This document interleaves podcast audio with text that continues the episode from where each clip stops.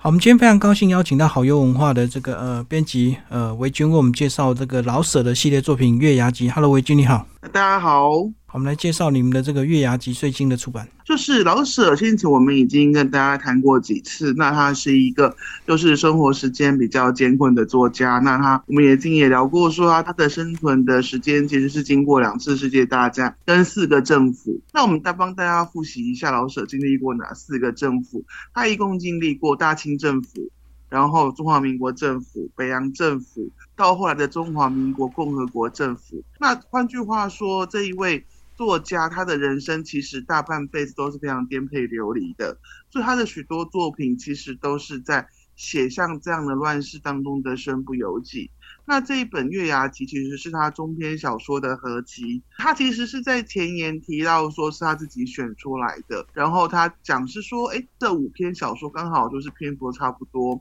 但是我们其实我们。如果仔细去读里面的内容的话，其实会发现，呃，老舍的写作当中比较的几个比较重要的因子，像是战乱、像是沉沦的概念，其实在这一本小说里是非常明显而且完整的。这五篇作品，我们如果看一下它的成立的时间。其实是有一点点近，又有一点点远。他的第一篇作品《月牙儿》是在一九三五年的时候发表的，那最后一篇作品《不成问题的问题》是在一九四三年发表的。那这个时间代表什么？他的第一个，他的跨度其实不小，他差不多跨了差不多快十年的时间。然后另外一个是说，如果对世界史比较敏感的听众，可能就会发现说，哎，一九三五年到一九四三年，差不多就是二次大战，横跨整个二次大战的时间。那一九三五年，大家可能会说，呃，卢沟桥事变是在就是九三七年，但其实在那个时候，中国已经有碰到所谓的一二八上海事变。然后一九四三年的时候是。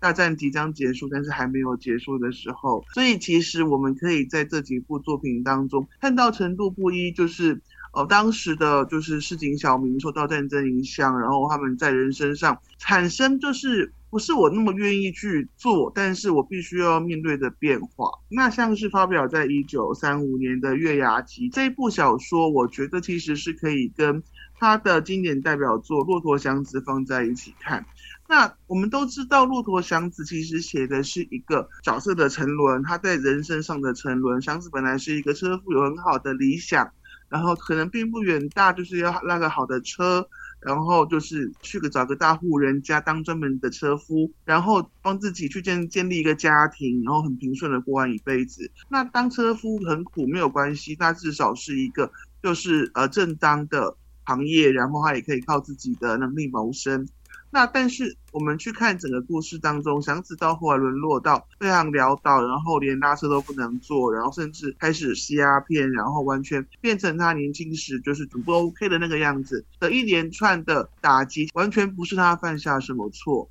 完全是说他在人生当中碰到几个大的转折，譬如说他原先工作的人家，然后有出出了问题，然后他喜欢的女生也因为家庭变故，没有无法跟他在一起。那他因为别的女别的女生喜欢他，那别这个别的女生又是有势力的人家，对他被迫要放弃自己原先的理想，在他觉得说好吧，那既然人生就这样子，那我就下定决心面对的时候，他又碰到，所以这个女生怀他的小孩就是难产死掉了。那祥子的沦落可以说是一个就是在那样的社会氛围下，然后他他很不由自主，然后几乎是自己没有想要犯什么错，但是一步一步走向。他原先就是一点都不想要沦落的境地。那《月牙儿》这部作品也是一样，写的是女性的沦落。那可以看到说，他一开始也是有一个好的家庭，双亲俱全。后来丧父之后，母亲再嫁，然后觉得说，哎，好像还可以，但是就发现说不行。后来就是再嫁的对象也失踪了，然后。本来他母亲还是希望说，哎，或者说帮人家缝衣服啊、洗衣服啊，可以把这个家撑起来。可是发现说，哎，在当时那一个环境下，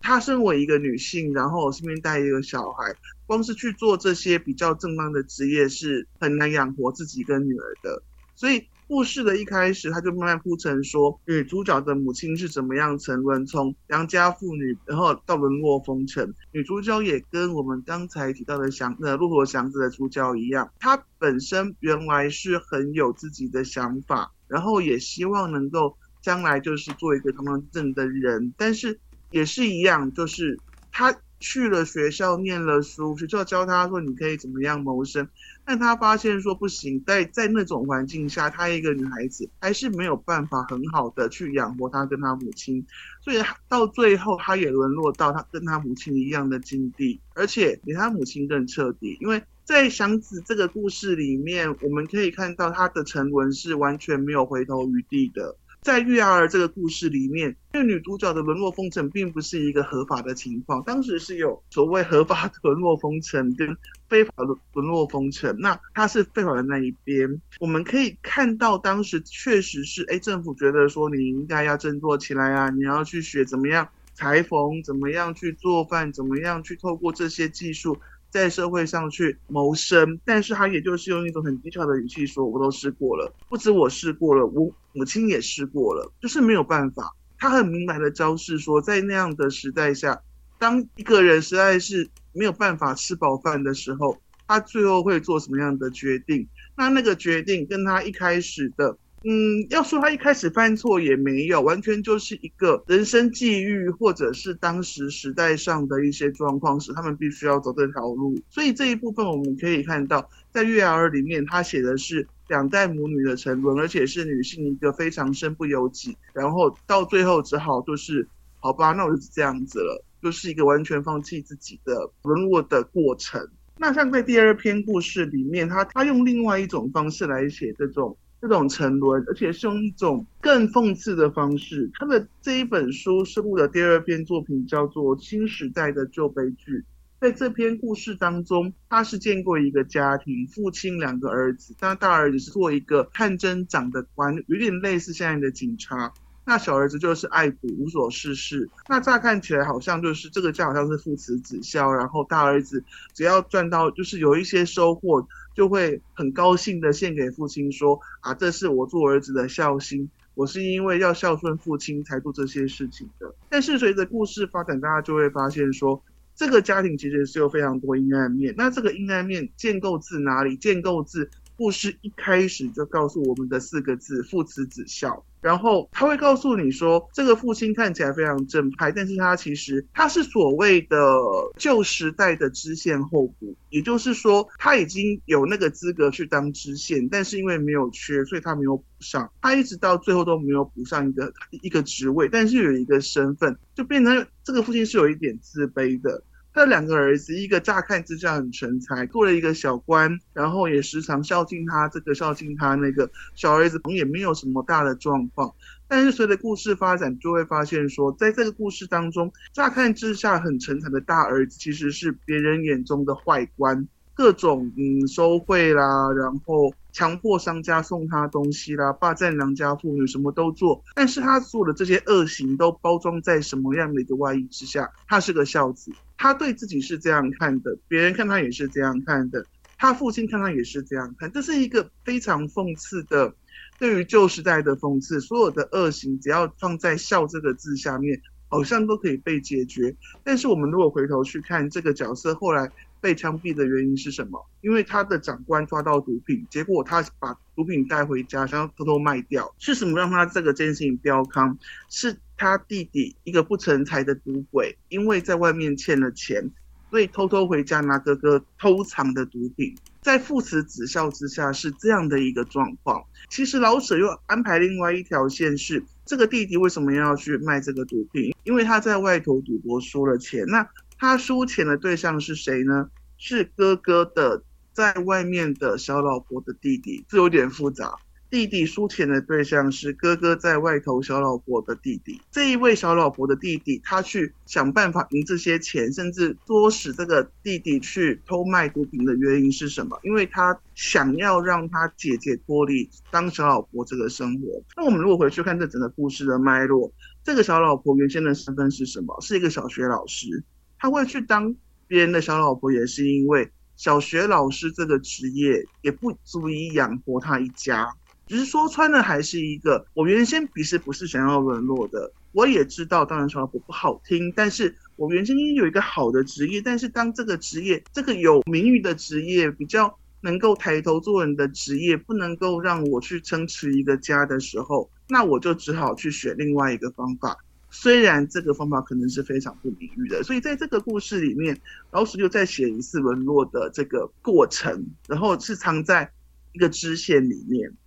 在他的第三篇作品《我这一辈子》当中，他再一次又针对沦落这个主题，再再一次去做发挥。而且这一次又换了一个角度，因为他在他生存的年代，我们刚刚说过，他换过四次政府，所以他其实对，就是当政权一直在转移的时候，他的另外一个意义是什么？就是他的社会秩序是很难被维护的，然后时代变换是非常快的。那我这一辈子的读者，他本来是一个裱糊匠。那什么叫裱糊匠呢？这个工作蛮有趣的，就是有点像我们类似现在的纸扎工匠，就是葬礼的时候金童玉女啊，然后房子、汽车，然后怎么样去做出那些纸糊的模型，然后烧给商家，或者是说，哎，活人的话就是帮人家，譬如说那个时候的窗子是没有玻璃的，就是用纸糊，然后墙壁可能用纸糊让它好看一点。那他们的工作就是。帮死人去做这些纸扎，然后帮活人去修缮房子、修缮窗户之类的。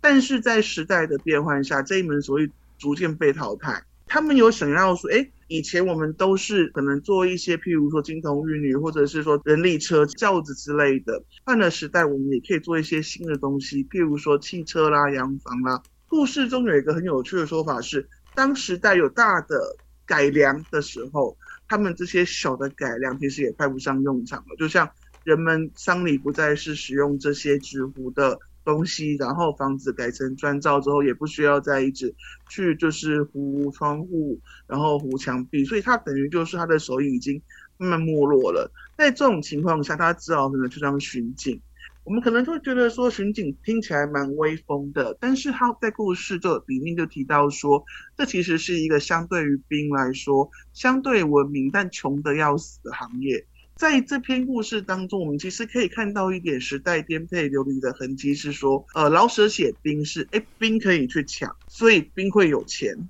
但巡警不能去抢，巡警还是要维护这个地方的治安，所以巡警没有钱。那这个角色从一开始。他只好去选，好吧？那我们这种没有其他办法的人，只好去当巡警或者是车夫。那车夫又比巡警惨一点，他只好去当巡警。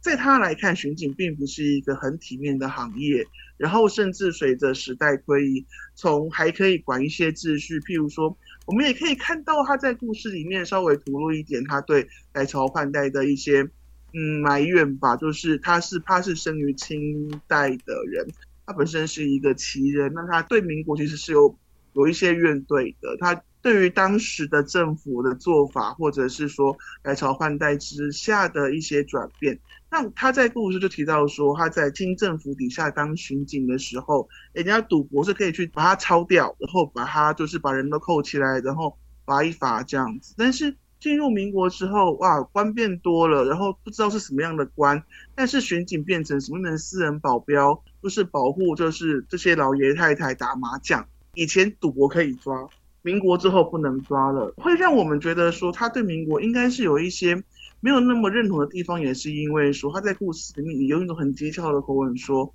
哇，那个自由，那现在是这样的自由，我我不能嘴自由不好。不能说自由是不好的，我没有这个资格。所以他在这个故事发展到后来，就会发现说，这个故事这个角色，他也是一个在成长的过程当中，不断的去说服自己去接受，到最后这个巡警的工作让他觉得说。哎，我这一辈子好像都白费掉了。就是本来应该要守护的秩序，已经不用守护，已经变成就等于已经从国家维持秩序的人员变成就是高官的私人保镖。那他最后会不再是巡警，也是因为他伺候的高官一句说：“哎，这个人不体面了，就要他做了。”但是在他这么多年的累积之下，他的儿子也做了巡警，女儿也嫁给巡警。等于是说，他在时代的的一个捉弄下，他们全家都走进他一个他原来很不认同的境界。最后，他终于跳脱巡警这个科，就去当了呃茶器司盐的队兵。就是当时盐巴是不可以，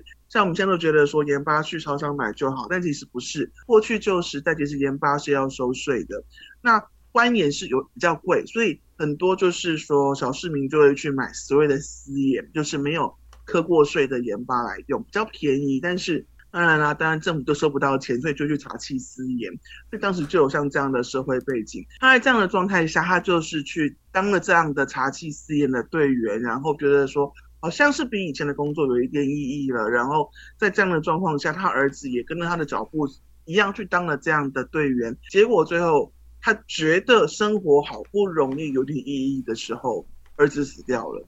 也因为儿子死在外地，死在一个很远的地方，所以他必须要想办法把儿子运回来。这个过程又耗费他所有的积蓄，他连带他的家庭、他的儿子的太太，然后他的孙、他的孙子都变，就是怎么说，再度全家陷入一个困境。他也因为年纪大的关系，所以不能再做这个工作。那这个沉沦完全是一个。他从原来我虽然是一个表虎匠，也不是什么了不起的工作，但是他对自己的这工作是非常的有自信，然后非常引以为傲的，认为说至少是一个有意义的工作，可以帮活人帮死人都做一点事情。到最后，他只好去做一个他不愿意认同的工作，然后全家都跟这工作变得有关系了。然后最后还因为这个工作，导致他们家整个都是进入一个新的。贫困的境地，所以在这一部分上，我们又看到说，他在这个部分，他又用另外一个角度来写沉沦的这件事情。他的第四个故事《且说屋里》是一个比较在这一本选集里面一个比较呃不一样的故事，他是用一个我们都会说，哎。卖国贼，卖国贼，然后呃，好像就是说，在社会运动上，呃，高喊打倒卖国贼是一个就是历史上常见的一些记录或者是一个事件。且说物理是一个，他反过来写，就是当我们在看历史上这些打倒卖国贼的故事的时候，他反过来说，可是大家知道。卖国贼是怎么样一个是怎么样一个存在嘛？他反过来写卖国贼这样的人是是怎么样形成的？那这位主角他你说他一开始就觉得说哦，我一开始就是要把国家卖掉，获取我个人的利益，并没有这回事。他其实是用一种很平铺直叙的口吻告诉读者说。像这样子，就是可能在后面的历史上被大家认为说是很大逆不道、是很是很坏的这些人，他们其实一开始也只是要在那样的时代，呃，我因为我有这些经验，我可能就是做官的，然后我认为说我应该要去跟什么样的势力去合作，去收取我最大的利益，然后我在官场上更如鱼得水。他只是要这些人，他们想的确实是自己的利益，但是你要说他们真的说是坏到说。一开始就是那种坏到骨子里的角色，也不是说穿了，这些人就是后面这个时代所说的平庸的邪恶。但是他在写这个故事的时候，他还是很警示的告诉读者说，像这样的人，他们其实做这些事情，终究是为了自己的利益。所以最后他还是要面对当社会反扑的时候，他会获得什么样的下场？所以故事的最后是什么？故事的最后。这个角色虽然他一直认为说，我只是在官场上用我的人脉、用我的手腕去有一个比较好的发展，但是他后来发现，连他自己小孩看待他的角度都是，哇，我父亲是个跟国外勾结，把就是把国家卖掉的人。老舍是用这样的笔调去写他当时非常不认同这些官僚。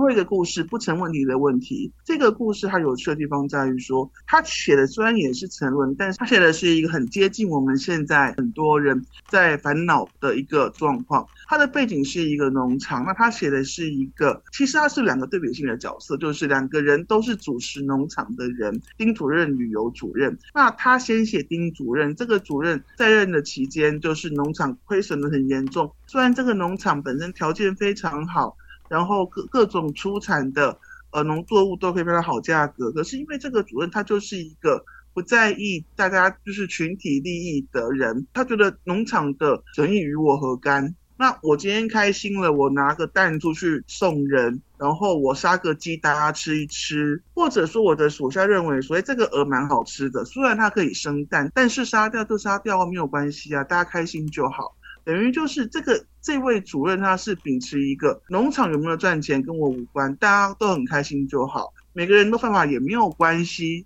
只要我可以有利润就好，我可以获益就好。但当这样的运作模式由另外一位相对有理想抱负的主任接手的时候，当这个体制下的每个人都不好过，他们就会怎么想？那我要把这个。由主任弄走，虽然他比较正派，虽然他按照规矩来，虽然在他的主持之下，农场的发展越来越好，都在赚钱，但是因为有主任太正直了，我们日子很难过，所以只好从他太太下手，想办法让他违法，然后刚好名正言把他请走。其实他也是在写在那个时代之下，要做好人有多么困难，而且他很实在的去写说，在这样的社会体制，在每个人都觉得说啊，整体不重要，农场有没有赚钱不重要，国家好不好不重要，那我可以稍微 happy 一下，这样就好了。在这样的情况下，那整个组织、整个群体会有什么样的发展？所以，其实我们整个看这五个故事的话，就会发现说，整个